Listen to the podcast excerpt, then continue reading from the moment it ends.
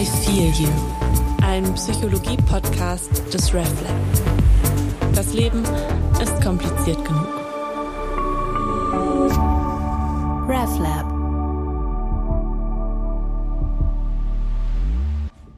Hallo ihr Lieben, herzlich willkommen zu einer neuen Folge von I Feel You, dem Psychologie-Podcast des RefLab. Wie schön, dass ihr wieder eingeschaltet habt. In der heutigen Folge geht's um das Thema Beziehung. Beziehungen, ja, bestimmen unser Leben. Mit welchen Menschen wir unsere Zeit verbringen, bestimmen auch immer ein Stück weit, wer wir sind und was für Prioritäten wir setzen. Die Menschen, die uns die Liebsten sind, kennen uns am besten und können vielleicht manchmal viel besser als wir selber sagen, was für ein Mensch wir eigentlich sind. Und deswegen soll es um unsere Beziehung gehen in dieser Folge. Ich spreche mit Professorin Brigitte Bote, emeritierte Professorin an der Universität Zürich, praktizierende Psychotherapeutin und Psychoanalytikerin. Wir reden in unserem Gespräch ganz viel über, ja, über Beziehungen, um, über Kommunikation, mit wem wir eigentlich über was reden und was wir eigentlich brauchen, um uns Menschen anvertrauen zu können. Es geht darum, wie sehr das Digitale, unsere Handys, unsere Computer, unsere Algorithmen auch schon Einfluss auf unsere Beziehung genommen haben und ob wir eigentlich nur Beziehungen führen, um unsere Bedürfnisse zu befriedigen oder ob es vielleicht auch immer noch darum geht, sich am Gegenüber ein Stück weit zu reiben oder das Fremde im anderen zu sehen, um das Fremde in mir wieder entdecken zu können. Ob es darum geht, dass wir eigentlich nur das bekommen, was wir haben wollen oder auch immer ein Stück weit um etwas Unverfügbares, was sich in so Beziehungen und in Gesprächen ereignen kann und was das alles mit auch KI und neueren Kommunikationsformen zu tun hat. Darum soll es in dem Gespräch mit Brigitte Bote gehen. Es war super spannend. Ich habe total viel dazugelernt, auch im Hinblick auf so früheste Kindheitserfahrungen. Frau Bote ist Psychoanalytikerin, man merkt es in dem Gespräch. Aber es war ganz spannend, mal mit jemandem zu reden, der sich wirklich sein, sein Leben lang schon mit diesem Thema beschäftigt hat. Ganz, ganz viel Spaß beim Zuhören wünsche ich euch.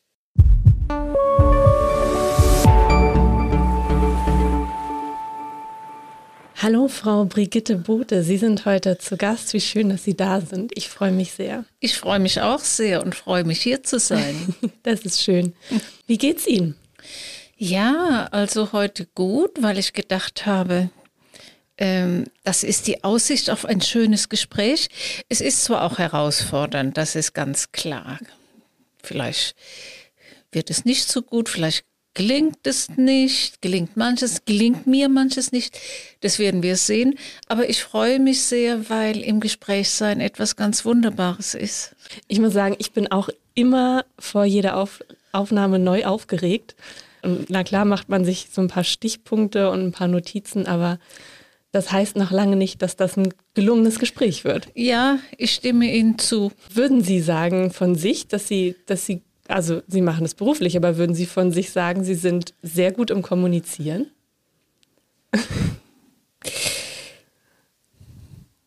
Nein, von sich selber sowas sagen ist schlecht. Es braucht ja immer den anderen. Eigentlich muss, muss der andere, die andere sagen. Das war jetzt im Kommunizieren etwas Gutes, das mich weitergebracht hat oder das interessant war, das anregend war. Es braucht den anderen. Es braucht, die andere. Es braucht die andere oder den anderen. Das heißt ja aber trotzdem, also man kann ja trotzdem etwas von sich aus tun. Oder würden Sie sagen, dass man, dass es schwer fällt, von sich aus etwas zu tun und es braucht immer das Gegenüber, das ähm, ja korrigiert oder sagt, das war jetzt gut oder schlecht oder oder kann ich auch von mir aus etwas tun, um gut zu kommunizieren?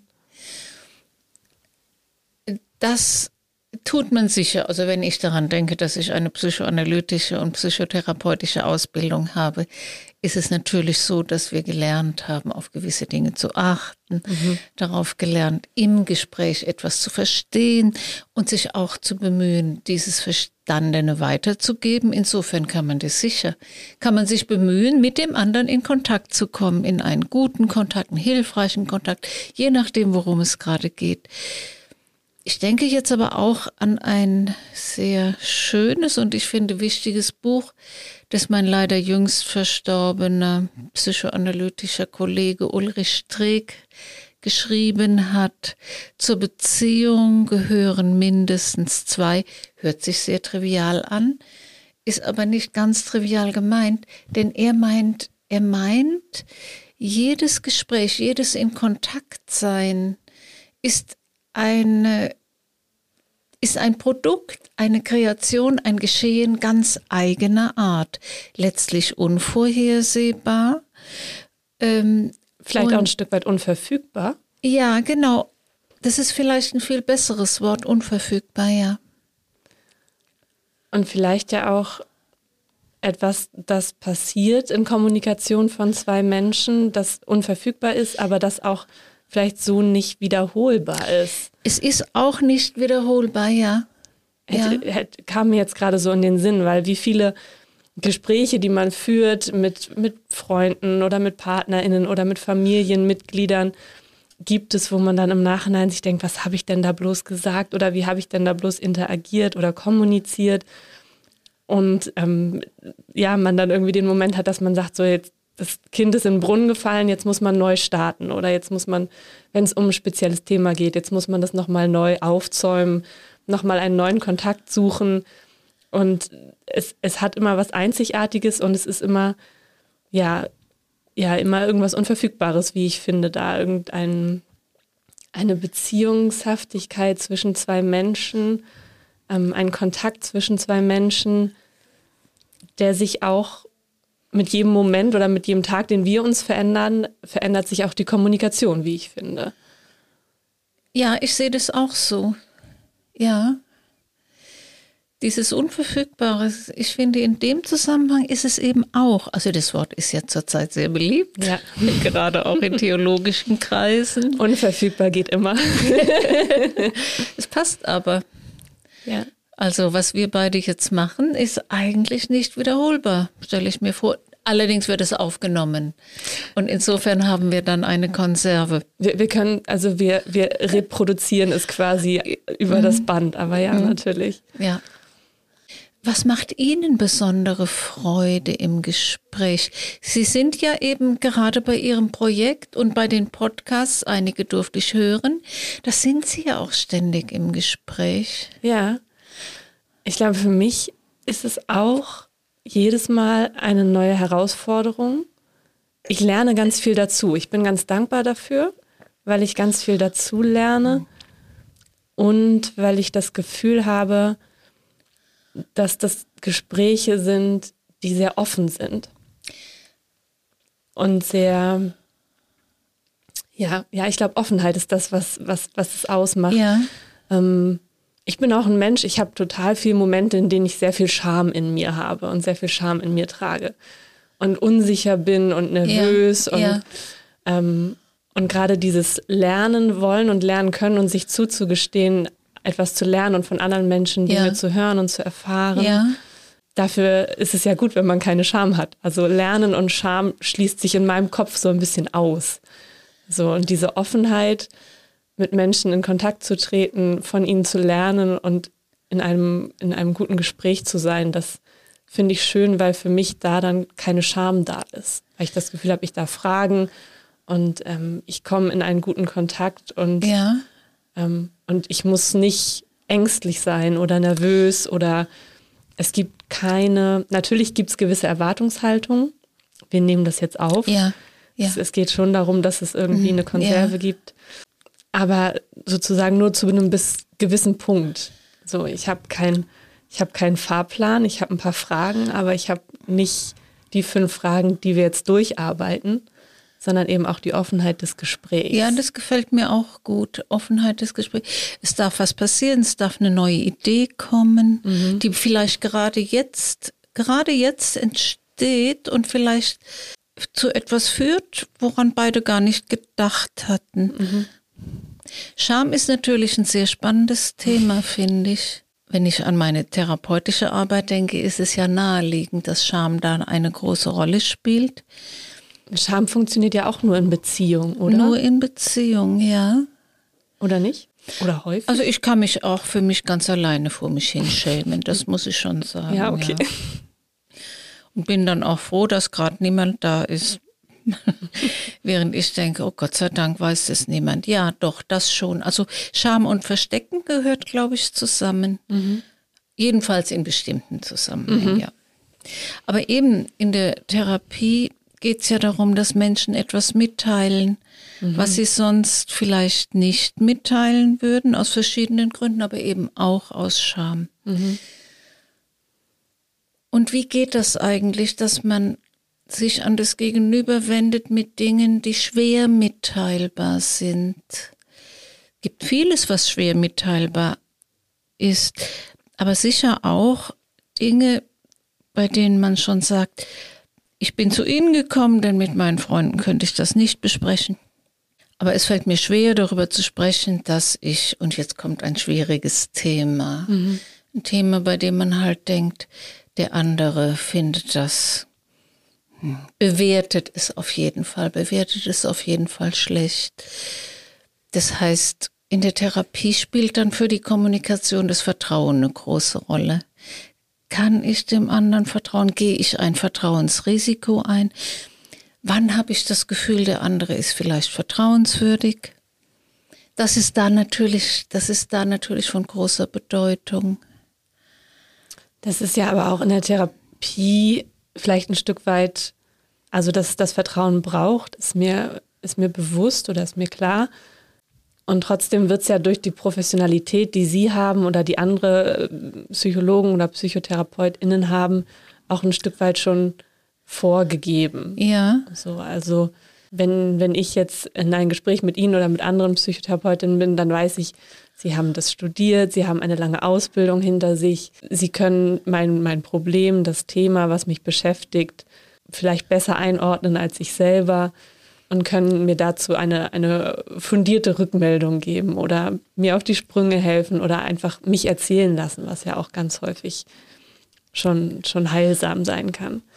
Dieses Vertrauen, ich habe manchmal das Gefühl, dass dieses Vertrauen in Beziehungen, die halt freiwillig eingegangen, also nicht freiwillig, aber die so im Freundeskreis ja. oder Partnerschaften ja. oder vielleicht auch im Berufskontext ja. entstehen, dass es da immer schwieriger ist, dieses Vertrauen wirklich gut aufzubauen und diese Überwindung, die ich brauche, zu sagen, hey, ich habe ein Thema und es beschäftigt mich, kann ich mit dir darüber reden?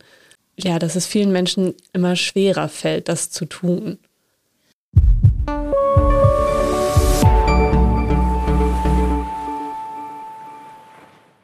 Wann merkst du, dass du jemandem vertrauen kannst oder was braucht es für dich? wenn man einmal richtig gestritten hat und sich nachher immer noch gern hat. Oder wenn man zusammen reisen ist und sich nachher immer noch gern hat.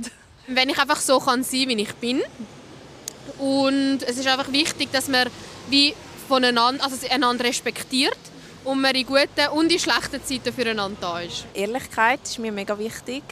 Ähm, Offenheit, dass man über alles kann reden kann, dass man ähm, ja, einfach wirklich auch ehrlich, auch wenn es weh tut, aber dass man das darf sagen äh, und dass das mega viel Platz hat, auch in der Freundschaft. Und ja, dass man wie in, also in guten wie auch in schlechten Zeiten da ist. das ist schwierig. Ich glaube, es ist wichtig, so gemeinsame Interessen zu haben, irgendwie, dass man gemeinsam etwas unternehmen kann. Man muss irgendwie verbunden sein, weil so, sonst ist es mega viel Arbeit, eine Freundschaft aufrechtzuerhalten. Und ich glaube, wenn so äh, gemeinsame Interessen sind, baut sich so eine Freundschaft von allein und geht sich so von allein. Ja. ja, wenn man sich schon ein Weilchen kennt, da vertraue ich schon.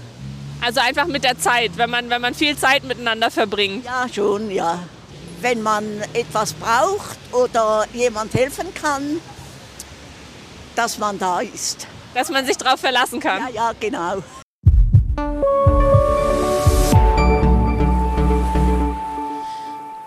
Im informellen Bereich, also mit Freunden, ja. Ich suche mir eine Freundin aus, bei der ich denke, der kann ich jetzt meinen aktuellen Kummer anvertrauen. Das machen Freundinnen doch eigentlich gern und oft. Würden Sie sagen, nicht mehr so oft wie früher oder nicht mehr so unbefangen wie vielleicht früher? Vielleicht nicht mehr so unbefangen. Vielleicht ist es auch, also das ist natürlich jetzt meine subjektive Wahrnehmung. Aber ich habe das Gefühl, so die, die Beziehungen haben sich, oder die Beziehungsart hat sich so ein bisschen verändert. Und dass so das, das Schwere oder das Belastende, die Krisen im Leben, dass das Bereiche sind, die man natürlich sehr gerne irgendwie verdrängt oder zur Seite schiebt.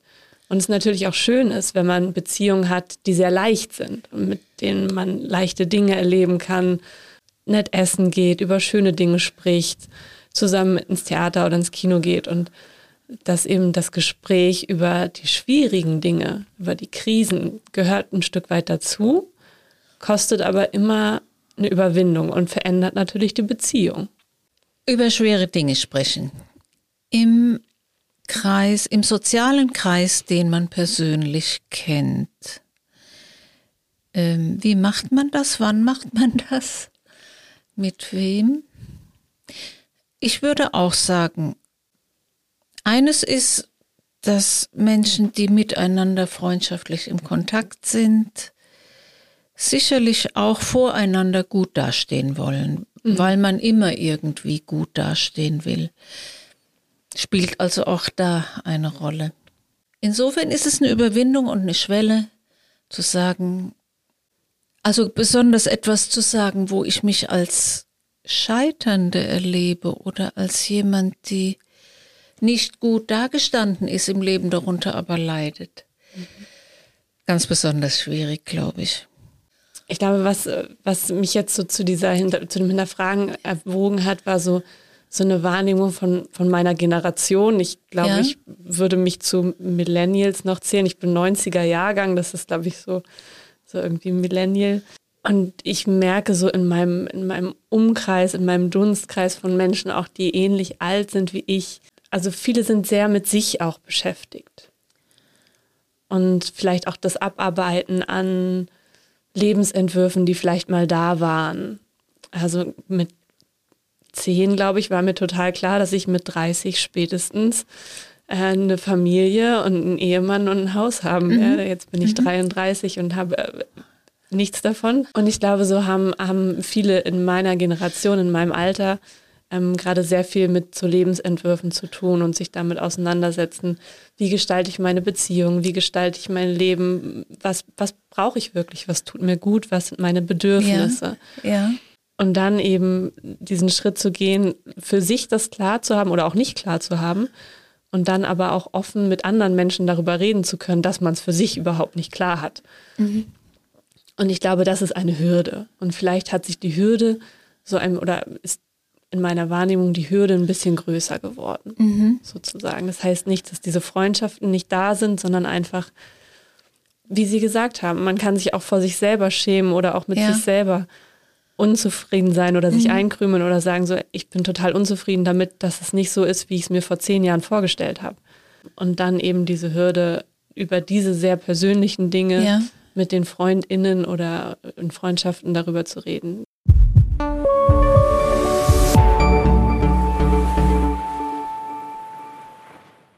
Wo hast du deine liebsten Freunde kennengelernt? Uh, in der Primarschule, in der Jungski, in Lager, in der Schule. ja. In der Schule die meisten. Ja. Oh, schwierige Frage. Ah, im Verein. Äh, ich bin im Verein, äh, so ein Jugendverein, der zweiteilig ist und von dem kann ich glaube die meisten Leute, wo ich jetzt so sehr stark Kontakt habe damit. Ja. Ja, ganz viele sich in der Schule, ähm, aber auch in der Kirche zum Beispiel. Aus der Schulzeit.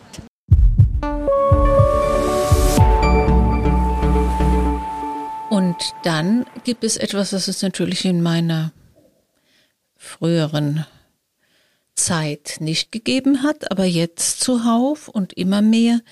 Man kann sich ja im Chat darüber austauschen, anonym beispielsweise in einem Forum. Mhm. Es gibt unendlich viele Foren, das muss ich Ihnen ja nicht sagen, wirklich nicht. Und thematisch spezifische, junge Leute, Schülerinnen können sagen, oh, ich bin gemobbt worden. Und dann kann ich anonym, ja, ich muss es Ihnen natürlich nicht erklären, eine ganze Serie von Antworten geben, die sogar gewichtet werden nach ihrer Relevanz oder nach dem Ausmaß, in dem sie hilfreich waren. Man hat also im Internet Zugänge, die so gut wie für jedes Lebensproblem scheinbar geeignet sind und im Therapie- und Beratungs- und Coaching-Spektrum ebenfalls. Beispielsweise Internettherapie oder Internetberatung. Also manchmal verbunden mit Aufgaben und Trainings, die man absolvieren kann. Ähm, also dieser Bereich, ich habe ein Problem oder ich fühle mich nicht gut oder ich möchte etwas loswerden, muss aber nicht einen, persönlich, einen Menschen persönlich ansprechen. Da gibt es also zahlreiche Angebote, äh, in denen man trotzdem mit dem Problem irgendwo landen kann, sich aber nicht outen muss. Und vielleicht auch weniger Intimität oder weniger Vertrauen Ja, sozusagen ja. dem Gegenüber entgegenbringen muss. Dieses Thema wäre dann gar nicht relevant. Es sei denn, ähm, man rechnet dann im Chat ähm, mit einer ganz bösen oder zynischen Antwort, also weil die Antworter ja dann manchmal auch ganz gemein sein können. Würden Sie sagen, dass die zwischenmenschlichen Beziehungen, also Sie haben gesagt, zu einer Beziehung gehören immer zwei. Ja. Ähm, würden Sie sagen, dass durch das Internet oder die Foren oder die Kommunikation, die wir da auch vielleicht mit Menschen haben, dass da quasi noch ein, ein dritter Player zum Beispiel zu der Beziehung hinzutritt? Verändert das die Beziehung? Als ich dieses Buch von Ulrich Streeck zu, zu einer Beziehung gehören mindestens zwei gelesen habe, der nur das Zwischenmenschliche behandelt. Also diese Art, wie man produktiv, kooperativ miteinander, unwiederholbar, unverfügbar in Kontakt ist. Da habe ich mich das gefragt. Was würdest du, Ulrich Streeck, sagen zum Umstand, dass so viele Beziehungen sollen wir es Beziehungen nennen oder anders nennen, eben auf einer ganz anderen Ebene abgehandelt werden. Also selbst für winzige Kinder kann ich ja schon Einschlafliedchen durch einen durch so ein Teddyfisch, ein elektronisches Teddyfisch. Äh, Ich kann mir meine Partnerin ähm, als Kunstfigur ähm, für sexuelle und andere Zwecke holen. Also das Spektrum an Service ist ständig expandierend. Ja. Und das Wort Service hat, hat mich bei Ihrer Frage beschäftigt. Genau das. Ist das jetzt eine Beziehung, die ich mit jemandem eingehe? Stehe ich mit, mit so einem Kunstmenschen, einem Roboter, stehe ich mit dem eigentlich in Beziehung? Oder ist es, ist es die Ausdehnung von Service? Ich muss ja auf die Gefühle des anderen nicht eingehen. Der bringt mir ja auch in Wirklichkeit keine entgegen. Ich finde es sehr spannend. Ich glaube, es gab vor, vor so zwei Jahren oder sowas einen Film, äh, wo ein Mann eine Beziehung zu einer Computerdame, Ja. Computer, ich glaube Her heißt, der hieß Ja, er. und es gibt auch umgekehrt so einen Film, wo die Dame sich in den Roboter verliebt, ja. Ja, genau. Und das, das stellt ja genau diese Frage. Also ist es eine Beziehung oder was braucht es, damit eine Ja. Beziehung eine Beziehung ist oder wir es Ja. als solche bezeichnen können? Was braucht es dafür, dass man eine Beziehung überhaupt als solche bezeichnet? Ich finde auch, das ist, das ist die spannende, das ist eine der spannenden Herausforderungen in diesem Zusammenhang. In diesen Filmen, ich habe aber nur den gesehen, in dem die Frau sich in den Roboter verliebt, den anderen nicht, ist ja egal. Oder die Kunstkatze oder den Kunsthund, den ich jederzeit streicheln kann. Oder in den 90er Jahren hatten wir so Tamagotchis. Ja, so, so ja. diese kleinen, kleinen Computerhaustiere sozusagen. Das waren so Ja. kleine runde Eier Ja. und man musste die regelmäßig füttern. Und Ja, genau. genau. Tatsächlich behaupte berichten Personen, die sich sehr intensiv mit diesem und vergleichbaren Serviceformen, die scheinbar kommunikativ sind, ich sage jetzt scheinbar kommunikativ, mhm. die schätzen das sehr oder fühlen sich davon auch abhängig, ziehen es realen Kontakten vor mhm. und erleben sich als außerordentlich beantwortet. Ist ja eigentlich kein Wunder, also wenn die Technik entsprechend fortgeschritten ist und tatsächlich ganz, ganz, ganz viele ähm, ein großes Repertoire an Zuwendungskonventionen vermittelt. Also mhm.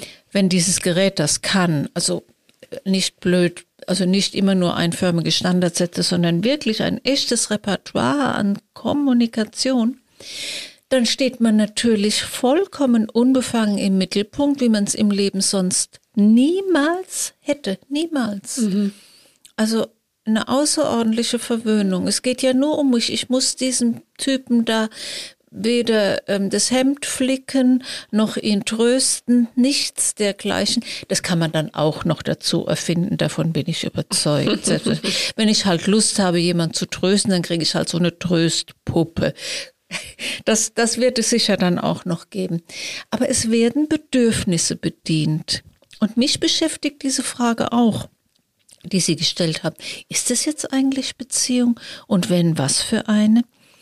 Ich habe dann beim Grübeln, ohne beim Grübeln gedacht, ist das jetzt auf der Ebene des elektronischen und der fortgeschrittenen Technik?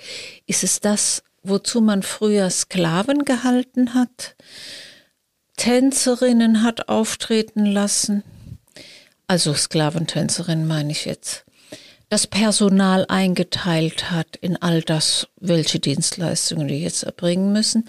Es durfte ja in einem Sklavensystem, stelle ich mir sicherlich vereinfacht vor, da durfte es ja nie um die Belange und Bedürfnisse und das Wohlbefinden der Sklaven gehen, sondern darum, dass dem Herrn und Herrscher gedient wurde. Und das schafft sicherlich auch das Bewusstsein von, ich stehe im Mittelpunkt und finde ständig Antwort auf das, was mir jetzt gerade, wonach mir gerade jetzt der Sinn steht. Und jetzt gibt es erfreulicherweise keine Sklaven mehr in den meisten Welt, in vielen Weltgegenden. Aber jetzt schenken wir Menschen diese Bedienungshilfen für ihre Lebensbedürfnisse, die keine Wechselseitigkeit verlangen und ein ganz großes, eine ganz massive Selbstbezogenheit gestatten. Also das, was wir zusammen jetzt zum Beispiel erarbeiten, Blickkontakt und wie, wie bewegt sich die andere Person, äh, wie reagieren wir auf das Schauen, was wir ja dann einfach die ganze Zeit machen, das fällt dann weg. Beziehungsweise es wird auf das reduziert, was mir noch entspricht. Ja, ja, ja.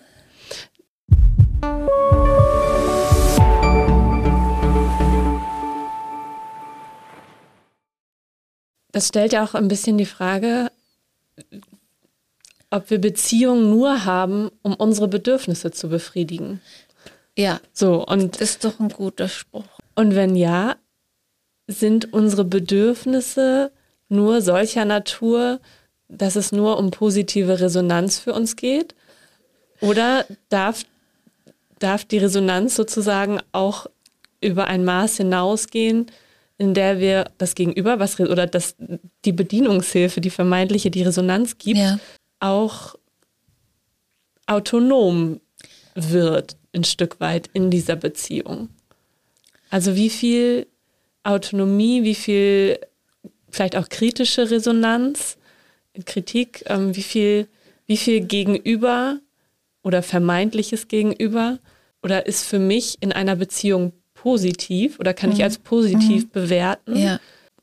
Die dann vielleicht auch nicht alle meine Bedürfnisse zu 100 Prozent befriedigt. Ja, ja.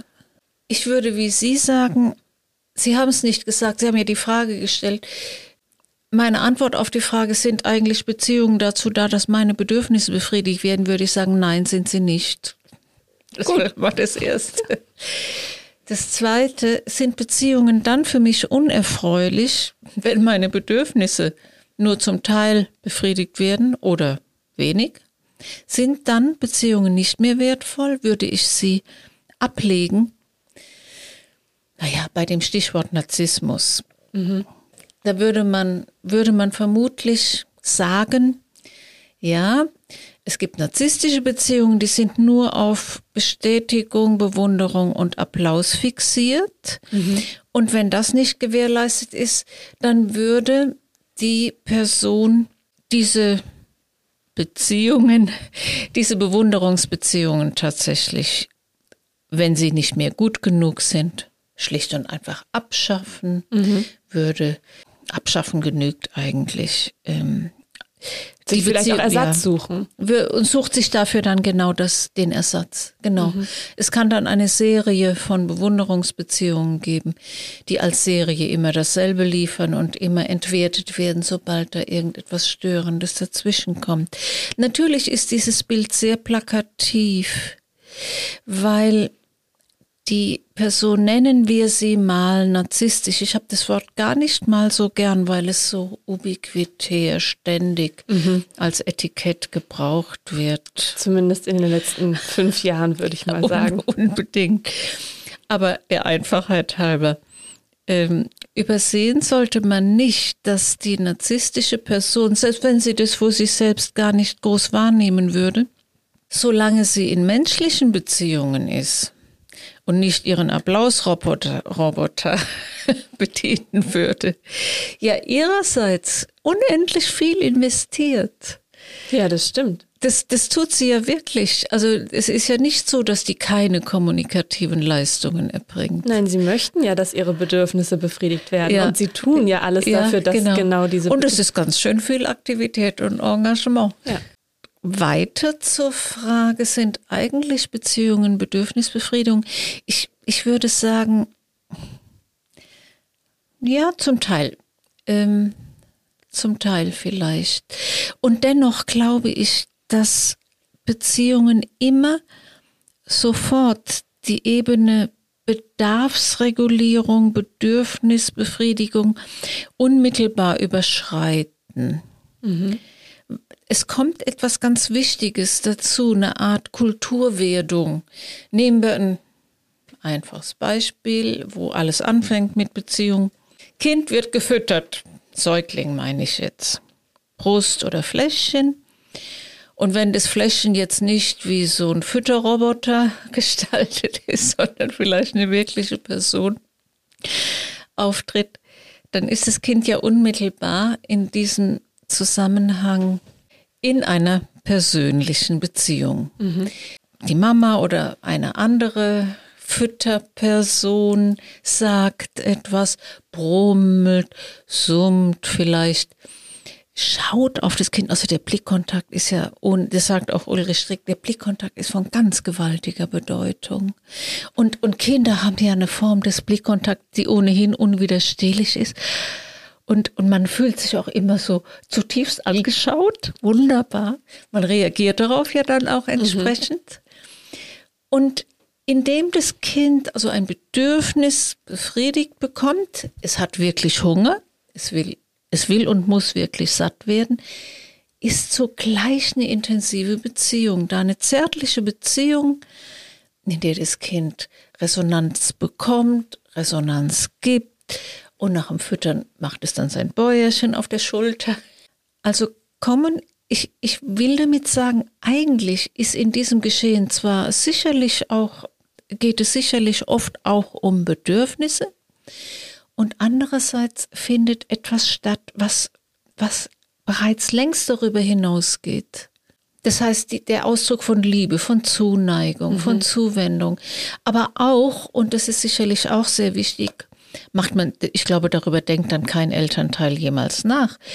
Ähm, indem dann die Mami vielleicht lächelt, vermittelt sie lächelnd zum Beispiel, dass das Kind ihr Freude macht. Das heißt, mhm. dass die Person ihr Freude macht. Mhm. Auch indem, dass der Person der, die Bedürfnisse gerade befriedigt werden. Ja, ja. Also was auch stark natürlich wechselseitig ist. Es, Das ist wechselseitig, ganz genau. Es ist eine frühe Wechselseitigkeit Ja. da. Haben wir die irgendwann, also verlernt man diese Wechselseitigkeit? Hoffentlich nicht. Hoffentlich nicht. Ja. Denn gerade wenn wir darüber sprechen, ähm, ob eine Beziehung nicht etwas ist, was zwischen lebendigen Menschen sich jederzeit neu und verfügbar kreativ gestaltet, wenn das so wäre, dann wäre das doch eine ungemeine Bereicherung Ja. für beide und jeweils für sich. Man denkt dann hinterher noch drüber nach. Gespräche haben ja sowas an sich, dass sie nachwirken. Und dann denkt man, wie, ah, das hat er gesagt, oh, das war, das war doch so spannend. Also es, es ist, wenn man so will, wiederum so ein Schlagwort. Es ist auch eine wechselseitige Gabe, glaube ich. Eben, einerseits ist man in Beziehung und andererseits ähm, ermöglicht das in Beziehung sein, in Kontakt sein, in Kommunikation sein auch, dass das Alleinsein etwas Reiches wird. Mir fiel mal ein, wie wichtig das gute Nachtsagen ist. Ja. Ich glaube ganz allgemein und dann aber auch bei den Babys. Ja. Das ist ja zunächst mal eine endlose Prozedur, wenn die Eltern nett genug sind und sich darauf einlassen und nicht sagen, jetzt kannst du von mir aus brüllen, Tür zu, aus. Diese Art von Prozedur ist so spannend, wenn dann vielleicht gesungen wird oder wenn ähm, vorgelesen wird oder manchmal ist es vielleicht wirklich nur ein gemeinsames langes Miteinander murmeln und spielen und dann kommt der Kuss und dann sagt die Mama oder der Papa oder wer, und jetzt, mein Kleines, jetzt schlaf schön und träum süß. Vielleicht sagt sie es in einem bestimmten Ton, eben in diesem einlullenden Ton. Und diese Art von Alltagssegen, es ist ja ein Segen mit auf den Weg in die Nacht. Das ist was Wunderbares. Es heißt, das Kind erfährt, dass es jetzt allein sein wird im Reich zum Schlafen. Aber dass die Mama gerade da war und dass sie ihm Segen mit auf den Weg gegeben hat. Dazu passt äh, gerade ein Gedanken, den ich hatte. Ich habe ähm, gestern einen Text gelesen, ganz kurzer Text in einem kleinen Büchlein mit Sammlungen von Texten. Und da ging es auch so ein bisschen um den Aspekt Beziehung und wie das danach ist, wenn man in Beziehung war und dann alleine ist. Ähm, und da erzählte, glaube ich, es war eine geflüchtete Person und die wurde gefragt, ob ihr die Heimat nicht Ja, fehlt ja. oder ob sie nicht, ob sie, ob die Heimat nicht fehlt. Und dann sagte die Person, nein, weil immer wenn ich an die Heimat denke oder an die Menschen, die ich vielleicht auch verloren habe, die in der Heimat sind, dann sind die ja bei mir. Das heißt, ich bin zwar in dem Moment vielleicht physisch alleine, Ja, aber das heißt nicht, dass ich nicht mich, mich psychisch oder mit dem, mit dem Gedanken dann total bei den Menschen bin oder die Menschen bei mir Ja. sind ja, und ich nicht in dem Moment auch total beschenkt sein kann durch die Beziehung zu der Heimat, zu den Menschen, die ich da hatte ähm, und die nicht jetzt noch nachwirken in Ja. mir. Und das finde ich irgendwie ganz, diesen Ja. Gedanken ganz schön. Ich habe da auch mal was zu geschrieben, wo es darum geht, Ja. dass, dass sozusagen unsere Geister aus der Vergangenheit uns begleiten und bei Situationen ja manchmal wieder aufploppen, wenn einem dann die Erinnerung kommt an eine Beziehung, die man hatte zu einer Person, mit der man zum Beispiel immer auf dem Spielplatz zu Schulzeiten gesessen hat und geschaukelt hat oder da die ersten Zigaretten Ja. geraucht hat, was weiß Ja. ich. Und dann ist man wieder auf dem Spielplatz und dann ist die Person wieder auf einmal Ja. da. ja, Und dass diese, dass diese Beziehungen vielleicht nicht mehr aktuell da sind, aber trotzdem Beziehungen sind, die bei mir sind oder auch bei mir bleiben und in diesem Moment wieder reaktiviert werden, ja, ein Stück weit auch. Und mir dann ja auch eine andere Qualität von Ja. Alleinsein vielleicht ermöglichen.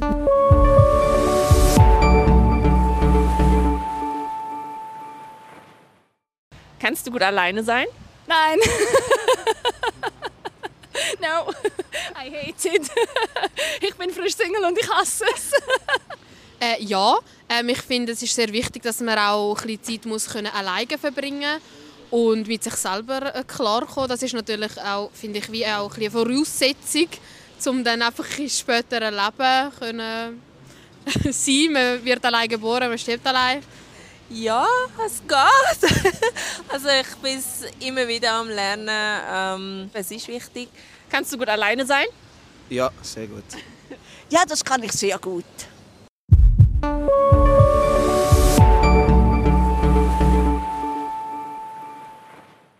Eine andere Qualität von Alleinsein ermöglichen. Also ich glaube, Sie, Sie haben etwas ganz Wichtiges auf den Punkt gebracht, was die ganze Zeit wirksam ist. Mir fällt dann immer auch ein, Menschen, die vor dem Grab am Friedhof stehen und mhm. reden. Da liegen die Blümchen, die vielleicht neu gebracht worden sind. Es wird aber auch gesprochen. Vielleicht kann man es im Friedwald auch, jedenfalls dann, wenn vielleicht noch die Namenstäfelchen da mhm. sind. Passenderweise hat meine Mutter heute Morgen gerade, jetzt kann ich was Persönliches kurz erzählen, meine Mutter hat heute Morgen gerade ein Bild geschickt, dass sie das, die Grabstelle meiner Großmutter für den Winter bereit gemacht hat. Ja. Und das war, war für mich gerade total berührend, weil ich immer, wenn ich bei meiner Großmutter am Grab ja. bin, auch mit ihr spreche. Ja. So, und ähm, sie zum Beispiel ein Mensch war, der sehr ordentlich darauf bedacht war, dass alles immer ordentlich und die Blätter immer weg sind. Die Blätter müssen weg sein. So. Und immer wenn ich dann quasi am, am Grab, an ihrem Grabstein bin, ja. was mittlerweile leider nicht mehr so häufig ist, weil ich weit mhm. weg wohne, ja. dann ähm, rede ich mit ihr mal darüber und sage, Oma, hier liegen gerade viele Blätter, es tut mir leid, aber ich mache es jetzt nicht weg.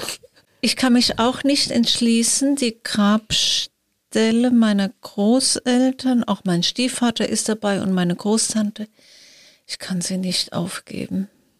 Ich habe mich auch so gefreut, auch ein persönliches Erlebnis im Sommer. Kann da auch nicht ständig hin, ist auch zu weit weg. Ich war im Sommer da und war völlig begeistert davon, wie eben der Gartendienst das Grab gestaltet hat. Also welche Blumen gerade blühten. Ich musste schnurstracks hin und mich bedanken und sagen, Sie haben das so schön gemacht ja, dieses, dieses Blühen, das hat auch nochmal die Beziehungen zum Blühen gebracht. Mhm. Es hat, es hat so gar nichts Abgestorbenes gehabt, ganz im Gegenteil. Das ist auch ein Thema, wo über, also in der Ausbildung zur Pfarrerin oder auch im Theologen, wenn es um so Themen wie Bestattung geht, auch häufig darüber geredet wird, weil ich komme aus Norddeutschland, da sind auch Seebestattungen gang und gäbe. Ja. Und das ist immer, ist immer ein Punkt, worüber geredet wird, weil viel, so wenn es um Bestattung und Trauerkultur geht, ähm, es eben auch darum geht, dass Menschen manchmal eben einen Ort brauchen, um zu trauern. Ein, ja. Ein Grab brauchen, einen Ort, an dem sie mit den Menschen reden können. Und bei Seebestattung dann eben häufig dieser Ort fehlt. Für einige wird es dann eine Bank, bei der man sehr schön aufs Meer schauen kann. Mhm.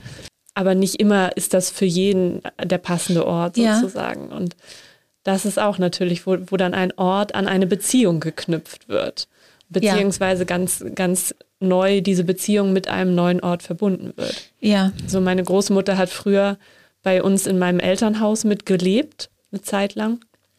Und da war der Ort ganz klar auch mit ihr verbunden oder die Zimmer, in denen sie ja. gelebt hat. Ja. Und jetzt ist es quasi ein neuer Ort für diese Beziehung, die zwar nicht mehr darauf beruht, dass zwei Menschen sich begegnen, aber die eben darauf beruht, dass ich mich an sie erinnere und ich in Beziehung zu ihr bin im Sinne von einem, einem guten Geist, ja. einer guten Erinnerung und, und einer Idee, die ich natürlich von ihr in meinem Kopf habe, mit der ich dann auf meine Art und Weise kommuniziere. Ja, ja, und das ist, glaube ich, Beziehung. Das ist, glaube ich, Beziehung. Es braucht doch Menschen. Und es braucht auch die Fantasie und die Kreativität von Menschen, die Beziehung dann zum Beispiel über den Tod oder den Abschied hinaus weiterzuführen. Das ist ja gerade sehr bereichernd. Das ist, hat mit Bedürfnisbefriedigung dann wohl nichts mehr zu tun, aber mit Liebe, Erinnerung, mit im Gespräch sein. Und auch ein Stück weit vielleicht Hoffnung oder Vertrauen auf, ja. auf etwas Unverfügbares wieder, um dieses ja. Wort nochmal zu ja. nutzen. Aber mir fällt auch gar nichts Passenderes ein, aber dieses, ja. diese, den Glauben daran, ja. dass ich noch in Beziehung sein kann. Ja. Freud hat in seinem Text Trauer und Melancholie ähm, Trauer und Melancholie unterschieden. Heute würde man sagen Trauer und Depression. Und die Unterscheidung ist, also mich hat die oft beschäftigt, weil ich dachte, ach, da ist doch eine ganz wichtige Idee die Idee ist dann in der Tat wichtig geblieben für Psychoanalyse, Wissenschaft und ander, anderweitiges. Und eigentlich ist es eine Alltagsbeobachtung zunächst einmal, die wir alle vielleicht kennen. Also eine Person hat ihre Lebenspartnerin oder ihren Lebenspartnerin durch Scheidung oder durch die aktive Trennung des anderen, also durch Verlassenwerden erlebt. Mhm. Und eine andere Person ist vielleicht, hat ihren geliebten Menschen verloren durch Krankheit und die beiden haben sich verabschiedet und konnten sich beim Abschied auch nochmal der Liebe versichern, so wie eben in dem kleinen Abendzeremoniell von Baby und, mhm. und Erwachsenen ja, ich muss gehen oder du musst jetzt gehen, du bleibst in meinem Herzen. Und also genau. Es findet was ja, Gegenseitiges, ein findet, gegenseitiger Abschied ja, statt. Ein gegenseitiger Abschied und ich weiß, die andere Person, die schaut noch auf mich, metaphorisch gesehen. Die denkt noch an mich. Ich bin ihr lieb geblieben und sie ist mir lieb geblieben. Und die andere Person hat eben dieses Erleben nicht. Mhm. Sie ist verlassen worden, sie ist entwertet. Das ist so schwer, sozusagen als entwertet in der Landschaft zu stehen. Und dann hat eben Freud gemeint, das schafft dann so etwas wie eben die Melancholie jetzt weiterzuführen, was das dann alles im Einzelnen bedeutet, führt jetzt vielleicht ein bisschen zu weit, aber es begünstigt zumindest, dass man dass man sich dann zunächst einmal selber entwertet. Anscheinend, anscheinend bin ich ja nichts wert. Also, ja. Ja, und auch natürlich ein Stück weit Zweifel dann nochmal seht an sich selbst, beziehungsweise vielleicht auch an den anderen Beziehungen, die man führt oder die man hat. Ganz genau. Also ja. zu erleben, ich bin in einer Beziehung und da ist ein Mensch und der wendet sich bewusst von mir ab. Ja weil ja. er auch diese Beziehung, nicht nur mich, aber auch diese Beziehung nicht mehr wichtig genug als ja. nicht mehr wichtig genug ja. empfindet, führt bei mir ja auch dazu, dass ich denke, okay, wie ist das dann bei den anderen Menschen, mit denen ich in Beziehung bin? Verlassen die mich jetzt auch gleich alle oder, oder habe ich da denn überhaupt gute Beziehungen oder passiert mir da ähnliches. Also ja. es führt natürlich zu einer immens großen Verunsicherung. Also der Abbruch von Beziehung, der Abbruch von Kommunikation ist sehr existenziell. Das erspart man sich mit seinem Roboter. das stimmt. Aber das macht es ja nicht besser. Es macht es nicht besser. Ich meine, jetzt schon ist jeder mit seinem Handy unterwegs mhm. und man hat keinen Blickkontakt im, im in der Tram, im Bus. Merkwürdig, ja. Aber ich glaube, wir waren uns darin einig, dass wir den Eindruck haben, Beziehungen und Kommunikation mit allem, was körperlich und vom Gemüt her, vom, von der Stimmung her, von der Sprache her dazugehört, ist ein unersetzlicher Wert. Ja. Und bereichert über die aktuelle Situation hinaus. Sie ist aber unverfügbar und der Unterschied zu all dem, was durch KI kommt, ist das Versprechen, aber ich würde sagen auch die Androhung von Verfügbarkeit. Es ist gar nicht so toll, wenn alles verfügbar ist. Überhaupt nicht. Dann sind wir wieder bei der Bedürfnisbefriedigung, ja. glaube ich, weil habe ich nicht auch das Bedürfnis nach also jetzt nicht von den Grundbedürfnissen aus denken, sondern so äh, jetzt andere Begriffe genannt, nach, nach Lebendigkeit oder auch Kreativität, Stimuli, also dass ich stimuliert werde. Und die Frage ist ja auch, wie sehr werde ich durch etwas Verfügbares überhaupt noch stimuliert in einer Beziehung? Also würde ich jetzt vermuten, werde ich vielleicht dann in dem Sinne gar nicht mehr, weil wenn mein Gegenüber, ähm, mein, mein, mein Computer, mein Tamagotchi, mein Handy der Algorithmus, wie, wie wir es vorhin gesagt haben, komplett dabei ist, ähm, das zu erfüllen, was er weiß, was, was ich brauche für meine Bedürfnisse, dann werde ich aber nicht mehr stimuliert in meinem Sein oder in meiner Beziehung.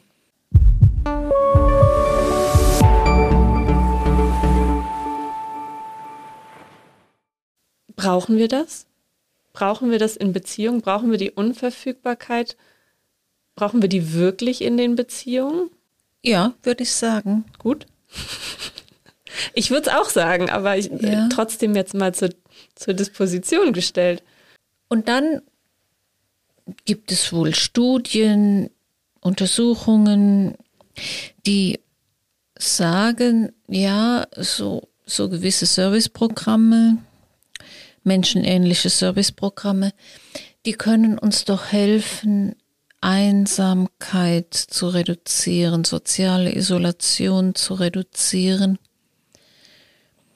Und würden das dann gegebenenfalls damit vergleichen, dass es gut ist, etwa in Alters- und Pflegeheimen Haustiere, die Haustierhaltung eher zu fördern. Oder Menschen, die aus anderen Gründen vielleicht marginalisiert sind und äußerst scheu und sich so sehr sehnen nach Kontakt und Begegnung, können die davon profitieren. Vielleicht, ich wage da kein letztes Statement, könnte mir aber vorstellen, dass es vielleicht noch besser wäre, dass es, dass es noch besser wäre, wenn Menschen sich um Menschen kümmern. Und zwar, weil, weil sie ja durch die Wechselseitigkeit, die eine Beziehung ausmacht, im anderen ja was Neues wecken. Das wäre dann diese Ja. Stimu Stimulanz oder die Stimuli, dass das Ja, allein Ja. durch die Interaktion etwas Neues in, in mir entstehen kann oder, oder auch evoziert wird, herausgefordert wird. Ja, also ich glaube, dass das ein Mehrwert ist und doch, wir hätten doch eigentlich genug Menschen. Vielleicht ist es auch nochmal ein anderes Wort, nicht nur das Unverfügbare, sondern vielleicht auch das Fremde in meinem Gegenüber, Ja, was etwas in mir auslösen kann. Und das muss nicht immer positiv sein, aber das kann auch etwas sein, woran ich mich so ein Stück weit abarbeite in dem Sinne oder woran ich mich reibe. So, aber durch, durch Reibung entstehen ja auch Lerneffekte über mich selbst und, und auch über mein Gegenüber. Also Ja. das, das, das Fremde oder das Andersartige im Gegenüber, das eben nicht meinen Erwartungen entspricht oder nicht nur auf meine komplette Bedürfnisbefriedigung ausgerichtet ist, ja, dass dieses Fremde und Andersartige auch dazu führt, dass ich mich überhaupt weiterentwickeln kann. Also die Frage ist, wie weit ist auch Entwicklung überhaupt nur dadurch möglich, dass wir auch Beziehungen haben, die nicht nur unsere Bedürfnisse befriedigen. ich glaube, Entwicklung braucht Beziehung und braucht die Reibung am Fremden, braucht auch den Mut, sich auf das Fremde einzulassen. Und im Zusammenhang damit etwas von vorhin braucht auch die produktive Auseinandersetzung mit dem, was mir vielleicht, was mich irritiert, was mir als problematisch erscheint. Das kann ja, das, kann, das, das bedeutet ja ein Zuwachs an Leben und an Lebenserfahrung. Ja. Und auch, ja, auch an Erfahrungen dann eben mit Beziehungen. Ja, So. ja. Ich bin immer wieder erstaunt, wie wunderbar doch der ähm, Huxley in Schöne neue Welt Aldous, diese Aldous. Welt des, der kompletten Entwicklungslosigkeit, der kompletten Orientierung an Bedürfnissen in der Lebenswelt, wie er das vorweggenommen hat. Er hat es nicht vorweggenommen in dem Sinne, dass wir so weit bereit sind wie bei Schöne neue Welt. Das vielleicht nicht, aber die Mechanismen des Menschen immer nur saturieren, Menschen immer nur auf einem bestimmten Level befriedet halten und damit jedes Leben, jedes Eigenleben ersticken. Das hat er sicher gut beschrieben, gut, gut erzählt. Es macht dann eben auch die Entwicklung unnötig. Un- ja, unmöglich und ja, unnötig. Beides ja, ja ein Stück weit. Ja.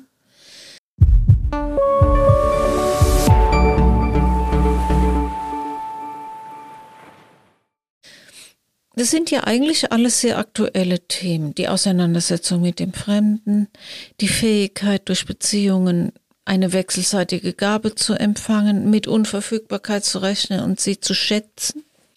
Man würde fast fragen wollen, ähm, sind wir so weit bald in KI, dass die Menschen sich den Maschinen anpassen müssen?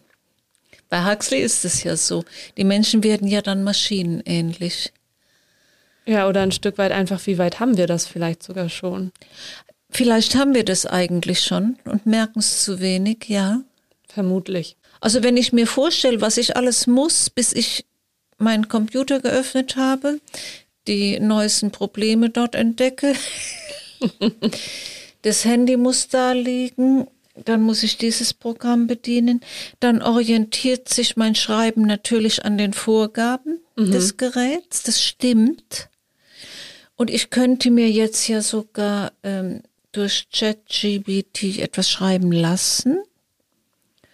Ich beantworte Listen. Es stimmt, wir sind sehr, wir sind eigentlich auf dem Wege, uns enorm zu adaptieren an die Systeme, die uns vorgeben, wie wir miteinander zu verkehren haben.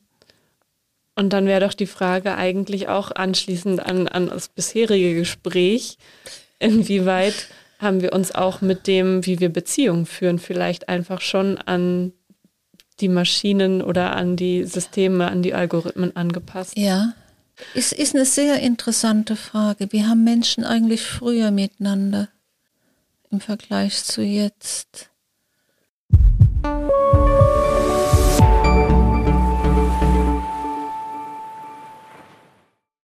Könntest du dir vorstellen, Freundschaften rein digital zu führen? Nein, auf gar keinen Fall.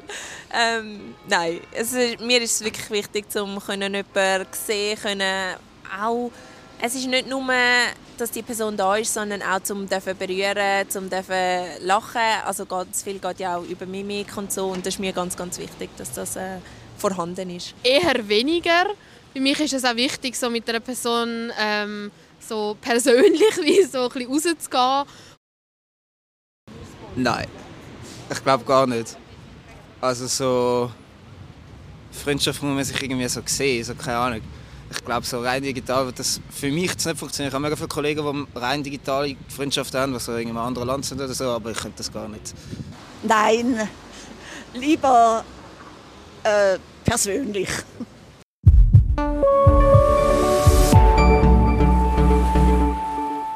Also ja. da wäre jetzt zum Beispiel die Frage, um nochmal den, den, äh, den Begriff zu benutzen, des, des Narzissten zum Beispiel stellt sich ja die Frage dann so ein bisschen, gab es das schon immer, beziehungsweise hat vielleicht auch unsere Entwicklung mit den Maschinen und den Handys und ähnliches ein entsprechendes Verhalten vielleicht auch begünstigt, weil man zum Beispiel schneller Menschen kennenlernt, die genau die Bedürfnisse befriedigen. Also über Online-Dating oder ähnliches, die einfach sehr für Menschen, die eben sehr viel Bewunderung benötigen, finden vielleicht über Online-Dating schneller eine entsprechende Resonanz oder finden schneller heraus, das ist eine Person, die mir genau das gibt, was ich brauche. Ich kann mir vorstellen, dass es diese Begünstigung wirklich gibt, dass die Verfügbarkeit von Kontaktressourcen etwa, Online-Dating wäre ein Beispiel, genau das begünstigt, ja. Und auch eben diese Art von Kommunikation, die heißt, ich bringe was Tolles und du gibst mir bestätigende Resonanz.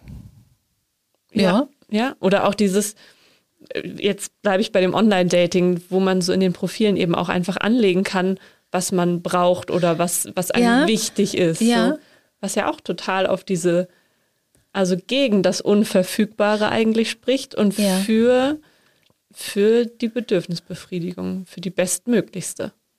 Ja. Man könnte sogar eine psychoanalytische Idee hinzunehmen. Ich weiß gar nicht, ob ich sie so auf die Schnelle verständlich machen kann, aber. Versuchen Sie es mal. In der Entwicklung des Kindes kommt es dahin, dass das Kind eine sehr wichtige, sehr wichtige soziale Kompetenzen erwirbt, schon früh, nämlich sich zu profilieren, also sich geltend zu machen, Anerkennung zu suchen. Das ist ja eine soziale Intelligenz, die es im Leben sowieso braucht, immer schon vermutlich. Und die man auch lernen soll. Und was man zugleich, also man lernt zugleich, ich bin der große Zampano und oh, jetzt bin ich aber in der zweiten Reihe gelandet. Also man muss umgehen mit Scheitern in der Konkurrenz, Niederlagen und Nachteilen, aber man kann auch immer wieder lernen, um sich in den Mittelpunkt zu stellen. Und das ist toll. Damit verbunden sind bestimmte Fantasien, die es natürlich in unserer Kulturgeschichte, vermutlich in vielen Kulturgeschichten gibt, eben der Mythos des Helden, der Mythos des, der Unbesiegbarkeit, der, der Mythos des ewigen, des ewig kräftigen Kämpfers, der nie an Kraft und äh, an Stärke, kurz gesagt, die phallische Imponiergestalt könnte man das Achilles nennen. in Person. Diese Entwicklungsstränge, die bleiben lebenslang erhalten und verändern sich dann im Laufe des Alters, der Biografie, der Entwicklung, der Kultur. Bleiben aber, wie uns ja auch ähm, jedes Museum zeigen würde, äh, jeder Skulpturenpark, wo gibt immer wieder diese Gestalten. Also wir haben Spaß an diesen Kraftgestalten, ja. Und damit verbunden ist eine bestimmte Fantasie der Unsterblichkeit. Mhm. Das, das Gefühl, mein Gott, ich darf doch nicht älter werden, ich darf mich doch nicht verändern. Mhm. Wem könnte ich denn noch gefallen, wenn Punkt, Punkt, Punkt. Jetzt kann man sicher hunderttausend Einschränkungen denken. Ich muss doch so bleiben. Die weitere Entwicklung des Kindes wäre, dass es jetzt lernt, einen Menschen ganz spezifisch zu lieben.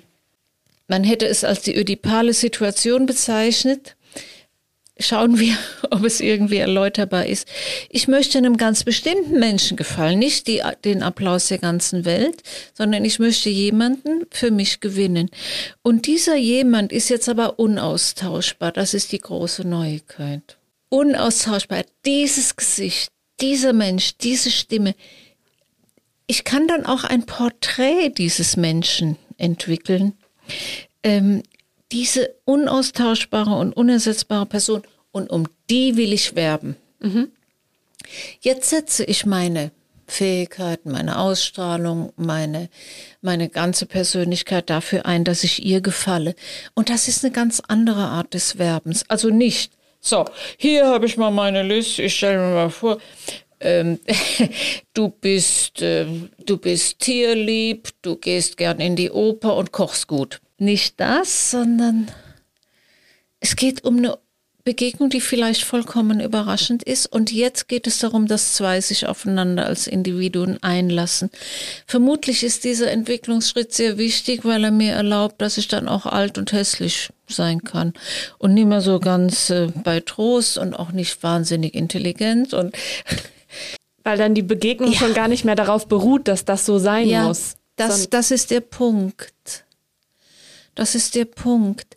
Und spannenderweise wäre mit, mit dieser menschlichen Fähigkeit des wechselseitigen, sich in tiefer Weise aufeinander einlassens, auch so etwas wie, hm, nennen wir es mal, Vergänglichkeits- oder Vergänglichkeits- und Fragilitätstoleranz verbunden. Mhm. Es bleibt halt das meiste nicht es kann anders werden. Ich kann, ich kann, ich muss, ich habe auch die Leidensfähigkeit, mit mir selber und meinen Veränderungen, Einschränkungen umzugehen.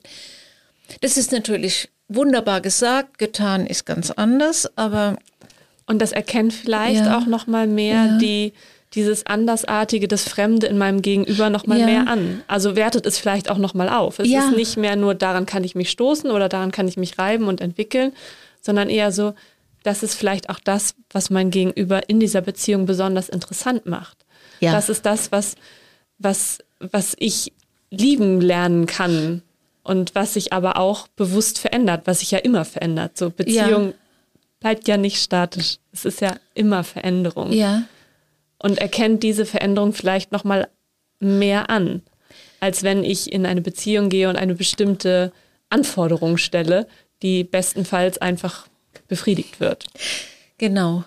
Und jetzt frage ich mich, aber der Gedanke kommt mir jetzt gerade, ob diese ähm, Robotik und die ganze ausgefeilte, ausgeklügelte, staunenswerte Servicetechnik die Beziehung scheinbar ersetzen könnte. ob die nicht genau von dieser Fantasie der Ewigkeit, der, der Unveränderbarkeit, Intaktheit, ewigen Intaktheit lebt. Wenn dieser Roboter nicht mehr funktioniert, wird er entweder weggeschmissen, repariert oder ersetzt. Oder ersetzt, genau. Ja. ja. Das ist doch tatsächlich. Ich frage mich, ob diese Fantasie da eine gewaltige Rolle spielt. Mein ewig junger, plötzlich ist eine Art von Unsterblichkeit entstanden. Aber ja. macht es nicht auch was in unserer Selbstwahrnehmung dann ganz stark? Weil das ja dann der Moment ist, wenn ich das als Gegenüber immer habe, ja. dann bin ich ja viel mehr noch auf mich selbst geworfen und meine eigene Sterblichkeit. Noch viel mehr, noch viel mehr. Das, das ist doch total, das ist doch erschütternd. Ja, das ist, das ist, glaube ich, ein großer Nachteil bei den Katzen. Ja, ich glaube, das ist, ja, ich bin dann, ich bin, ich bin inzwischen ein Hutzelweib und das Gegenüber bleibt ewig. Genau. Und wenn es, wenn es repariert werden muss, gibt es immer wieder neue, junges Personal, das sich gut genug auskennt, um. Und es verändert natürlich dann auch wieder den Selbstwert sozusagen, weil ich nicht dafür geliebt wird, was in mir vielleicht fremd ist oder was ja. ich in mir selbst als fremd ja. empfinde. Überhaupt nicht. Das erinnert mich auch an diesen super Roman, äh, Das Bildnis des Dorian, mhm. gell? Mhm ewig der gleiche und wenn er dann das Bild aufmacht, den Vorhang wegzieht, oh je. Ja. Ich glaube, wir kommen langsam zum Ende. Wir haben jetzt, wir haben jetzt schon ein bisschen äh, länger gesprochen. Ja. Mhm. Ähm, zum Ende unseres Gesprächs ähm, oder zum Ende der letzten Gespräche, die ich geführt habe, habe ich immer noch so nach Gedanken oder Ideen oder, äh, oder Tipps, wie auch immer, mein, mein Gegenüber gefragt, was sie sozusagen den Hörenden noch gerne mitgeben möchte. Wir haben nun ganz viel über Beziehungen gesprochen und wie wir in Beziehungen sind und was uns wichtig ist in Beziehungen. Ja.